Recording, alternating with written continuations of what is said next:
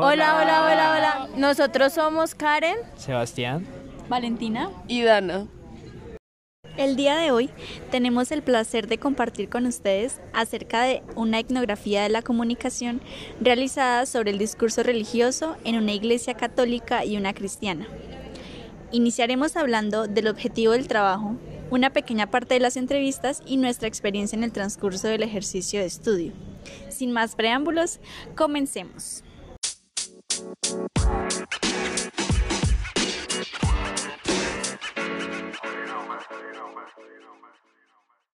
El estudio se caracterizó por la observación participante de una Eucaristía católica y un culto de la Iglesia de Dios Ministerial de Jesucristo Internacional. Seguido el rito se nos fue concedida una entrevista con el sacerdote y el pastor, donde se realizaron seis preguntas acerca de la organización de su discurso, conocimiento doctrinal y tema de polémica social de Manizales. Dentro de la entrevista hicimos la siguiente pregunta. ¿Qué debe hacer una persona para alcanzar la salvación? ¿Debe pertenecer a la iglesia? El pastor Ferney nos respondió lo siguiente. O sea que no es necesario pertenecer a la iglesia, sino No, conocer a Dios que- y hacer obras. Conozcan a Dios, que sepan que hay un ser superior y que hagan obras para que su vida cambie y tengan de esa forma paz. Es interiorizar todo lo que dice la Biblia, la moral, en el corazón. El padre Iván nos respondió lo siguiente. Por eso es necesaria la iglesia. Yo no puedo hacer caso omiso de la iglesia porque es el cuerpo místico de Cristo. Eso lo quiso la voluntad misma divina, que nosotros que somos de carne y hueso necesitamos algo de tocar, necesitamos signos visibles, entonces la iglesia es la presencia visible de Dios invisible. Por otro lado, les preguntamos sobre su opinión con respecto a la secretaria de la mujer, Matilda González Gil. El padre Iván nos respondió lo siguiente. no criticamos a la persona, criticamos la efectividad de las características de esta persona en ese tipo de cargo. ¿Captamos? Nada que ver con la persona. Dios dice, rechazamos el pecado, pero amamos al pecador. En este caso podríamos decir, para no decir que es un pecador, podemos decir, amamos a, eh, aceptamos a la persona, pero rechazamos su ideología. El pastor Ferney nos respondió lo siguiente.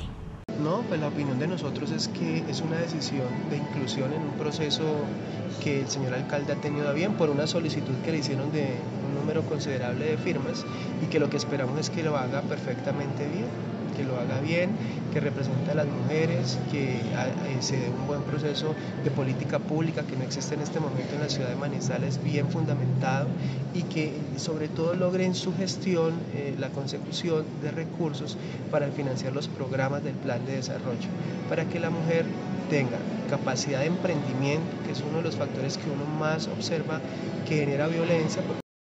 Pero bueno, luego de todo esto que hemos escuchado, hablemos un poco de nuestra experiencia. ¿Qué tal nos pareció? ¿Cómo nos sentimos? ¿Cómo sucedió todo? Lo que me llamó mucho la atención es la profundidad del discurso que maneja el padre o el sacerdote, mientras que el pastor tiene un discurso más superficial, mmm, no dio tan- unas respuestas como tan, Como tan fil- elaboradas. tan filosóficas como lo hizo el padre, que se tomó su tiempo para responder de una manera más eh, completa, más filosófica. Uy, sí, la verdad, eso a mí también me llamó súper la atención la manera en cómo contextualizaba todas sus respuestas. No las dejaba como al aire alguna pregunta o alguna cosa, uno quedaba como que ya no tengo nada más para preguntar. Sí, era muy, muy claro. También, pues a mí me llamó la atención que eh, yo pensé que, por ejemplo, en la última pregunta acerca de la secretaria de la mujer, iban a haber unas pues, similitudes en la respuesta, pero resultaron ser como totalmente opuestas. Y digamos, también pensé que la Iglesia Católica se iba a mostrar un poco más prejuiciosa, pero al escuchar los argumentos del padre tiene un punto que pues puede resultar bastante válido. Entonces no, no creo que sea cuestión de un prejuicio, sino también pues como una visión diferente, o sea, ya que él no, no lo concibe como una mujer, es como pues un, un, punto de vista bastante válido, o sea, creo que tiene un argumento sólido más allá de, del prejuicio.